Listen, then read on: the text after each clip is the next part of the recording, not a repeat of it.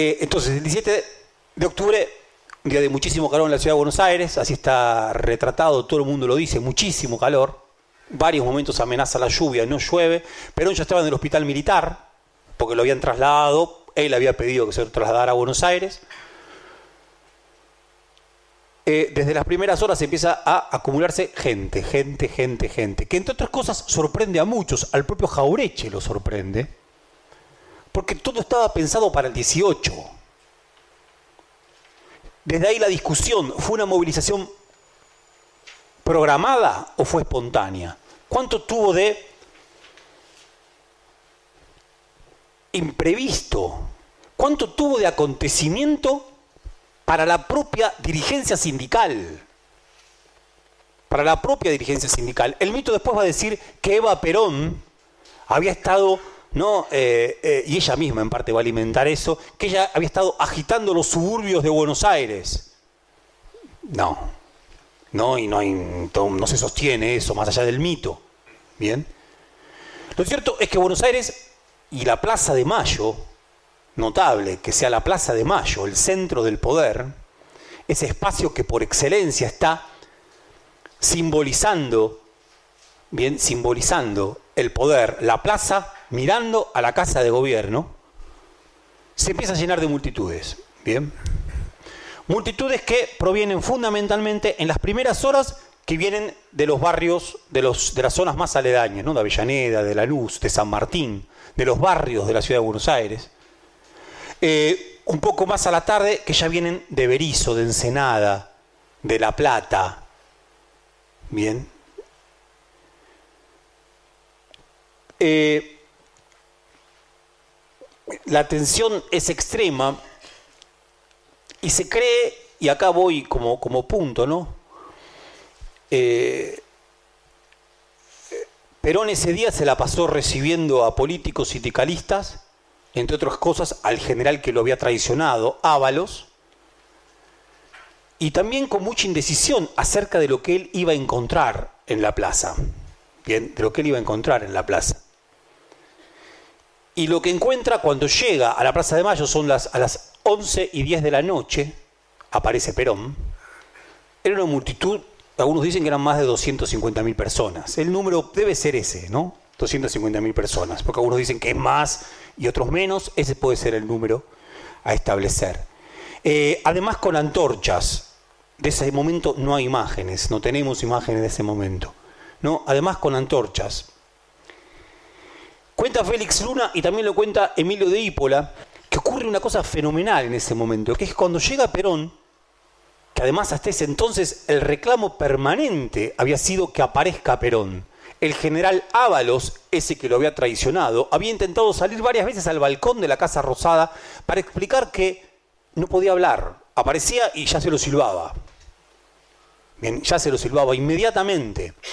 A Farrell quizás se lo podía escuchar un poco, pero nada más que un poco. Aparece Perón y uno decía, se decía, todo estaba listo para que aparezca él y escuchar su palabra, aparece Perón y no puede hablar, porque el griterío es impresionante, es un rugido, dice Félix Luna. El rugido es impresionante y además es muy prolongado, muy prolongado.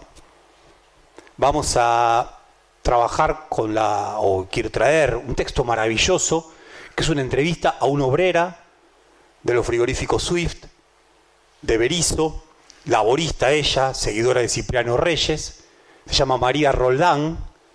Es una larga entrevista que le hace entre el año 87 y el año 88 un historiador inglés notable, que ha escrito las mejores últimas cosas sobre el peronismo, que es Daniel James.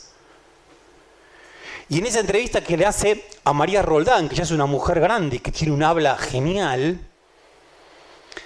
ella dice, y bueno, y nosotros hacíamos tanto ruido, estábamos tan contentos, estábamos tan eh, felices por haber alcanzado esa situación, que en un momento Perón dijo, bueno muchachos, yo ya estoy muy cansado y si no se callan me voy a ir a dormir.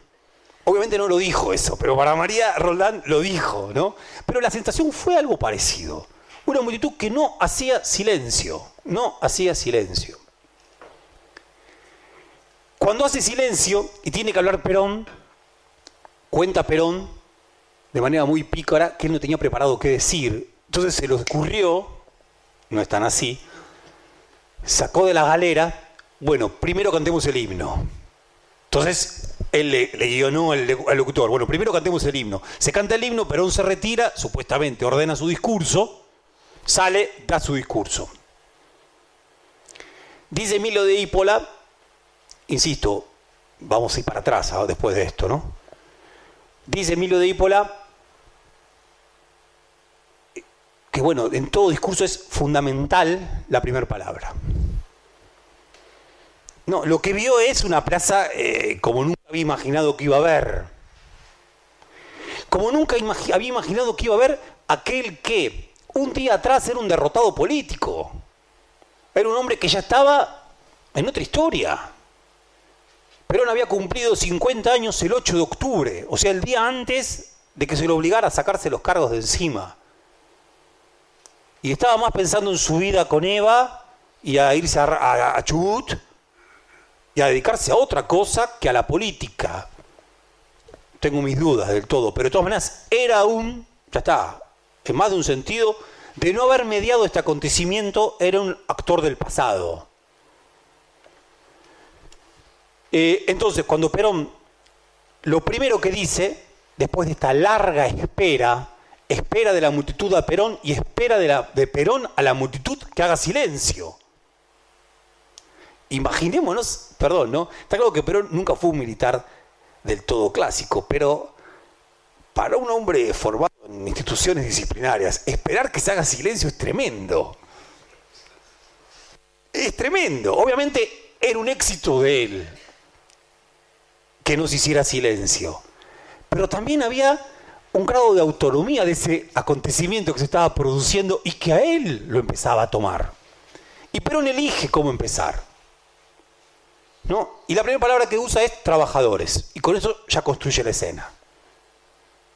Digo, casi como decir, una nueva escena de la historia argentina se construye esa noche 23 y 10 cuando la primera palabra que se usa desde ese balcón de la Casa Rosada es trabajadores. Ya está. Porque no es compatriotas, no es ciudadanos, no es argentinos, es trabajadores. Y efectivamente lo que sucede a ese es una tremenda ovación. Eh, hace, creo que dice algo así, ¿no? Hace casi ya dos años, hace casi ya dos años, sobre esto va a conversar mucho de Ípola, porque va a decir que no es cierto dos años dos años atrás, octubre del 43, todavía no existía la Secretaría de Trabajo y Previsión. ¿no? Hace casi ya dos años, desde estos mismos balcones, frase maravillosa que hasta Alfonsín va a repetir, la de desde estos mismos balcones. Bien, desde estos mismos balcones. Yo dije que tenía tres honras en mi vida. La de ser soldado, la de ser patriota y la de ser el primer trabajador. Eso es lo primero que dice. De vuelta, ovación. Notable lo que hace Dípola, porque Dípola dice, en una ocasión, Perón, que no fue hace dos años, sino había sido hace un año y medio, un año y cuatro meses, había dicho que él tenía tres honras ante mucha menos gente, y desde esos balcones, y las tres honras las había puesto de manera distinta. ¿no? Eh, patriota era la última, trabajador era la del medio, ser considerado el primer trabajador. Pero lo que hace es sintetizar y cargar de peso trabajador. Cargar de peso trabajador. Y eso produce, por supuesto, ya esa situación enunciativa. Algo que es impresionante y que es notable, lo cuenta muy bien Félix Luna, esto es un diálogo que se establece con la multitud. Y en ese diálogo, ¿qué es lo que más grita la gente? Ya se hablaba mucho de Perón presidente y se grita mucho. Vamos a escuchar hoy un registro, si todo sale bien, de audio, si no les paso el dato para que lo vean en sus casas, donde se grita Perón presidente. Ya eso se grita. No es tanto Perón presidente, ¿no? Sino, ¿dónde estuvo? Una pregunta. O sea, nosotros sabemos lo de Martín García. Nosotros sabemos este, esta Via Crucis fallida, afortunadamente para la historia argentina, ¿no? de Perón. Pero la multitud en ese momento no conocía cómo había sido este, este relieve de esos días. Entonces la pregunta era, ¿dónde estuvo? Y lo interrumpen todo el tiempo, ¿verdad? ¿Dónde estuvo? ¿Dónde estuvo? Y Perón en un momento llega a decirle, por favor, no me pidan que hable de esas cosas que, estuvo, que son tan tristes y yo ya superé. Dice entonces Emilio de Ípola, en la voluntad de no atender a esa pregunta está la voluntad de Perón de poner paños fríos al asunto. Eh, nunca la Argentina estuvo tan cerca de la guerra civil como en ese entonces. Dice Félix Luna, lo dice Américo Gioldi en un libro que escribe por esos días. Y Perón ahí, como hombre de Estado, pone paños fríos. No les voy a contar para qué, casi como para qué estuve en un lugar donde volvería a estar con tal de encontrarme nuevamente con ustedes. ¿No? En una verba tan genial como la de Perón, que tiene tanta capacidad para nombrar lo que quiere nombrar, sin embargo, ante esto prefiere eludir. ¿no? El otro tema es el paro del día siguiente, ¿no? Porque acá hay una cosa genial. Perón habla ante esa multitud, 200.000 personas, un poco más, que están, es una plaza de mayo que se viene llenando desde la mañana. ¿no? Que se viene llenando de la mañana. Por lo tanto, uno podría pensar ahí en otra lógica de las movilizaciones. Las movilizaciones y su duración. Una movilización, aún cuando trabajamos la de la guerra del Paraguay, que es una movilización militar, pero si pensamos en concentraciones de masas modernas, tienen un tiempo fijado. Acá es una movilización de gran duración sobre un único espacio. ¿Bien? Quien habla desde el balcón de la Casa Rosada en ese momento ya no es funcionario de gobierno. Lo que hace Perón es decir, desde este momento queda claro que yo renuncio a mi carrera militar sabiendo que esto me va a impedir llegar a ser general, que era uno de los honores que yo quería tener en mi vida. Ya él no es un político, habla de, ahí como primer trabajador. Genial. Doña María Roldán, y acá esto yo no lo quería decir ahora, pero se me empieza a mezclar, porque empieza a ser ya más pormenorizado. Doña María Roldán, esta trabajadora de los frigoríficos de Berizo, cuando lo entrevista, la entrevista Daniel James, con quien tiene un gran vínculo, evidentemente, pero una gran confianza, dice, usted sabe, profesor Daniel, yo no viví la Revolución Francesa, pero eso del 17 de octubre fue nuestra toma de la Bastilla alucinante, porque le mete un ejemplo por lo más menos, menos pensado imposible. ¿No? Toma la Bastilla.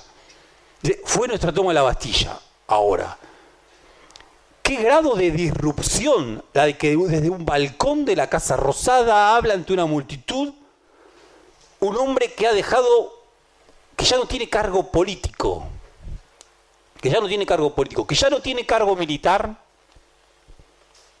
que estuvo a punto de ser un expulsado de la vida política argentina, bien, y que pasa a ser quien es. Entonces, en relación con eso, el paro ya estaba convocado para el 18 de octubre, para el día siguiente, jueves. Entonces, lo que dice Perón es, lo que dice Perón es, y bueno, ahora que yo ya no sé de los movimientos obreros en, plural, que están pensados para el día de mañana. Como secretario de Trabajo y Previsión nunca les hubiera podido decir esto, nunca lo tuve que decir, pero ahora lo digo, mañana entonces hagan el paro, pero que sea un paro, que sea una fiesta, que sea, y la gente que grita, mañana es San Perón, que trabaje el patrón.